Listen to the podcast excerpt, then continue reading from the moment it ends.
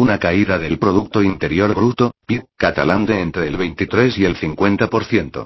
Deslocalización de empresas. Un incremento exponencial del déficit. La salida del euro, estos serían, según diversos estudios, los efectos que provocaría la independencia de Cataluña en su economía, sin olvidar sus efectos letales para España. Uno de los informes más completos sobre una teórica secesión catalana es el elaborado por el catedrático de Economía de la Universidad Complutense de Madrid, Miquel Buesa. Sus cálculos indican que el PIB catalán sufriría una caída de 50.580 millones de euros o del 23,4% si se independizara de España.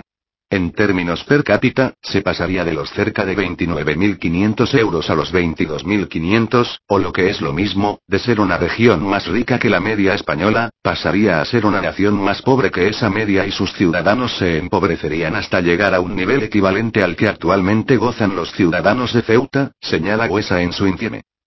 Sus cálculos apuntan a que las importaciones catalanas retrocederían en una cifra equivalente al 8,8% del PIB de la región, mientras que su déficit exterior se dispararía hasta los 25.700 millones de euros, algo más del 15,3% del total de su economía, lo que convertiría al recién nacido Estado en la nación más deficitaria del mundo.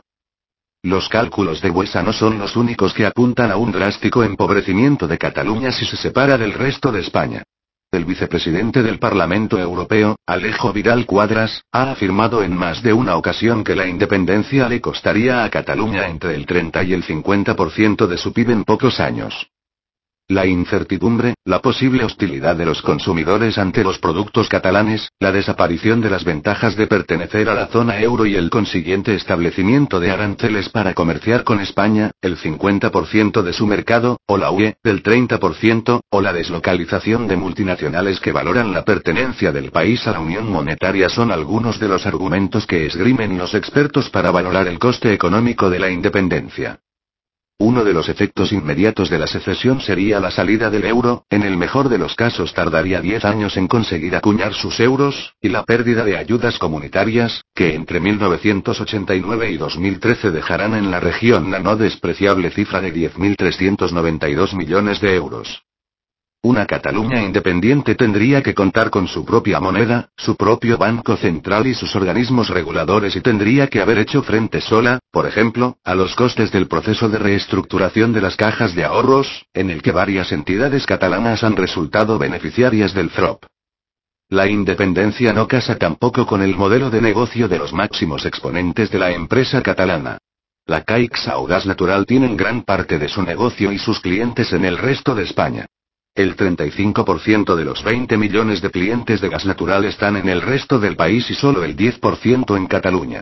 Mientras, 7 de cada 10 sucursales de la Caixa se sitúan fuera de Cataluña. Los efectos adversos en la actividad de una eventual secesión se sumarían a la pérdida de peso que la economía catalana ha experimentado en el conjunto de España en los últimos años. De más a menos. Los datos de la Fundación de las Cajas de Ahorros, FUNCAS, indican que el PIB catalán cayó en 2009 por encima de la media española y constatan que su peso en el conjunto de la economía ha ido reduciendo paulatinamente hasta situarse en el 18,68% del total, superada por Madrid, 18,71%. Cataluña ha sufrido más que otras regiones los envites de la crisis.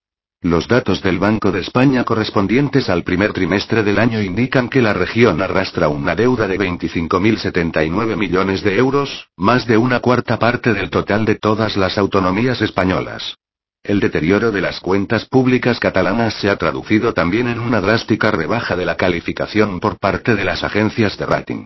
En diciembre de 2009, Moody's bajó la calificación de la deuda catalana desde A3 a 1 con perspectiva negativa.